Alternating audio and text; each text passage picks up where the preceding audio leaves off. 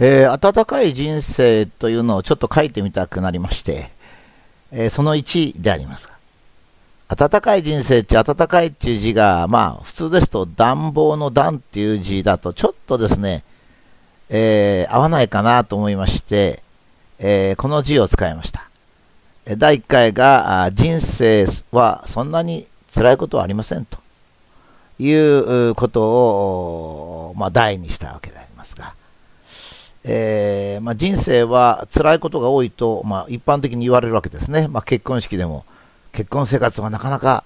あの辛いもんがありますなんて結婚式のおめでたい席で言う人が多いんですけども、まあ、それも事実であります。しかし実はに人生というのはそんなに辛くないものではないのかとこう思うわけですね。つまりここが非常に、まあ、このブログをちょっと書きたくなったのがそれなんですが辛くないのに辛いと。いうのが現実なんですよね。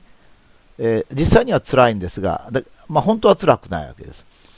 でこの辛くないのに辛いという、そういう現実、あのなんて言いますか、状態に陥るという感じなんですね。でまあ、ちょっと2つの話の紹介から始めて、いろいろ考えてみたいと思うんですが、えー、日の輝く春の朝、えー、大人の男も女も子供らまで加わって海藻を採取し砂浜に広げて干す。漁師の娘さんたちがすねを丸出しにして浜辺を歩き回る。藍色の木綿の布切れを姉さんかぶりにし背中に籠を背負っている。子供らは泡立つ白波に立ち向かって戯れ、えー、幼児は楽しそうに砂の上で、えー、転げ回る。えー、婦人たちは海藻の山を選別したり濡れネズミになったご亭主に時々ごちそうを差し入れる。温かいお茶とご飯。そしておかずは細かくむした魚である。こうした光景すべてが陽気で美しい。誰も彼も心ウキウキと楽しそうだ。と、まあ、描写しております。これは江戸の末期に日本に来た女流旅行家の描写の一部でありますけれども、まあ、当時の日本はですね、えー、海岸線に行くとみんなはしゃいでるわけですよ。えー、まああの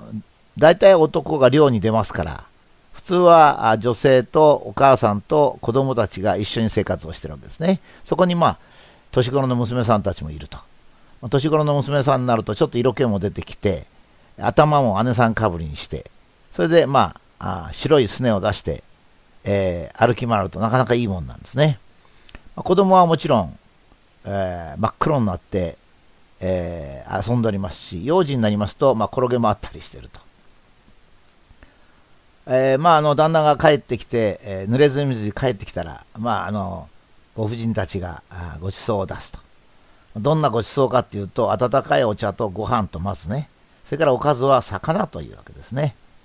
えー、なんか野菜を1日 350g 食べなきゃいけないとか、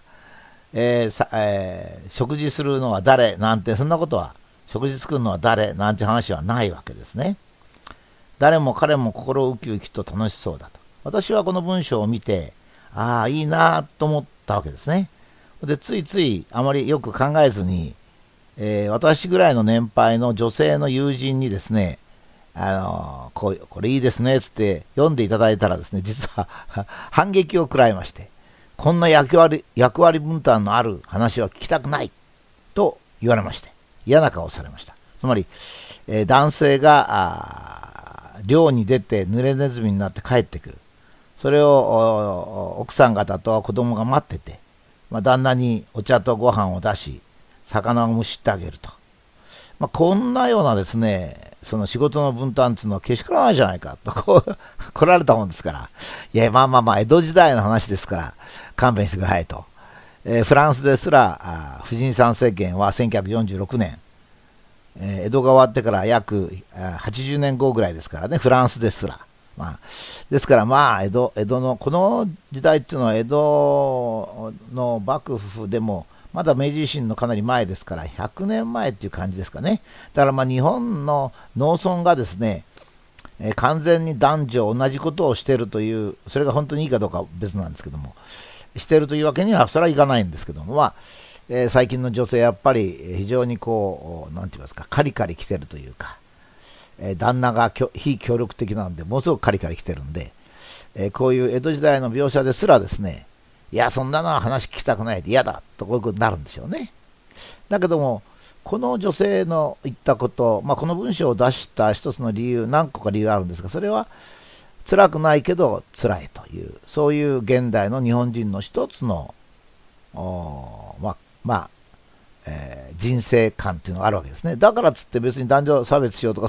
男女を区別しようとか、そこで思ってんじゃないんですよ。思ってんじゃなくて、あのなぜ我々が辛くない人生をつら辛いと感じるかっていうことですね。あちょっと話が変わるんですけども、イエス・キリストという人がですね、キリスト教、まあこれは、キリスト教の人は神様と信じております。私はまあ、あの、キリスト教の信徒ではありませんので、えー、イエス・キリストが神様か人間かはわからないんですけれども、まあ、聖書を読みますとですね、こんな素晴らしいことによく気がついたもんだと思うことがもう本当に多いんですよね。その山と言ってもいいわけです。ぎっしり詰まってますね、聖書には。だから、やっぱりこれはイエス・キリストは神か人間かは分かんないけれども、人間とだったらですね、これまでこの世に生まれてきた人間の中で、おそらく一番偉かった人じゃないかと思うんですね。まあ、ちょっとお釈迦さんよく、あの私、えー、まあ読むんですけども、ちょっとお釈迦さんさらに古くてですね、資料がまあ非常に膨大なんで、よくわからないんですけど、まあ、あお釈迦さんとイエス・キリストの2人が神様っていうのは変かもしれないんで、えー、わからないですね。で、そのイエスはですね、こんなことを言っておりますね。野原は楽しく野に咲いてるじゃないか。ひばりはあ大空でさえずってるじゃないか。あなたは何を悩んでいるんだ？ということを言われておりましたね。まあ、その、どこに書いてあったか、もうちょっと思い出せないんですけども、まあ、大体そういう感じですね。私たちは神様でもいいし、自然でもいいんですけども、から命を授かりまして、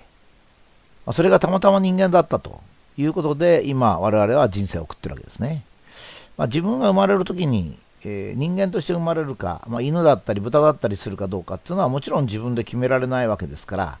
まあ、偶然にっていうか、ま、神様か自然がですね、えー、我々を人間として産んでくれたわけですね。ま、もし豚に生まれていたらですね、えー、1年も経たないうちに、まあ、大体殺されて、えー、人間、肉となって人間がに食べられてしまってますからね。だからまあ、このブログをお読みいただいてるってことは、まあ、すでにもう20歳とかそういう年でしょうから。えー、私はね、こう、豚っていうのは非常に偉いと思うんですよ。私はですね、実は人間なので、えー、まあ、子供の頃に殺されて何かの生物の餌になるっていうのはちょっと耐えられないんですよ。あのベニスの商人じゃないですけど1キロ肉をくださいって言われてもちょっと、えー、自分の肉を切り取る勇気はないんですよね。豚は常にそれをやってくれてるわけですからその意味では人間より豚の方が偉いのかなと思うことがあります。まああのまあ、とりとりあえず人間だったというだけで結構これは幸福ですよね。えー、僕はあのこのブログで幸福さを説得しようなんて全然してないんですけどもそうだなと思うことがあるんですね。昨日もある高校の講演に行ったんですけども、えー、豚の話をちょっといたしました。豚は偉いという話をいたしました。まあ、高校生がそれをどういうふうに受け取ったかちょっとわかんないんですけどね。しかも人間の中でもですね、戦争が絶えない時に生まれたり、それからまあちょっと昔に生まれてたら、あ大体寿命は短いし、しかし、ちょうど戦争の終わった頃ですね、私はまあ戦争の終わる寸前なんですけど、まあ、戦争の終わった頃に日本に生まれてですよ、それからまあずっと平和な社会が続き、経済発展をしてきたわけですね。えー、大体1920年ぐらい、今から100年ぐらい前の日本人の寿命は43歳でした。それからちょっと戦争が続いたんでいろいろ統計あるんですけども、平和な時代43歳、男女ともですね、それが今80歳を超えますね。まあ、男性80、女性86と言われておりますが、まあ、すごいですよね。しかも所得も、まあ、一時、世界トップ、あの、1位になりましたけど、今はま1位ではありませんが、トップクラスですね。つまり、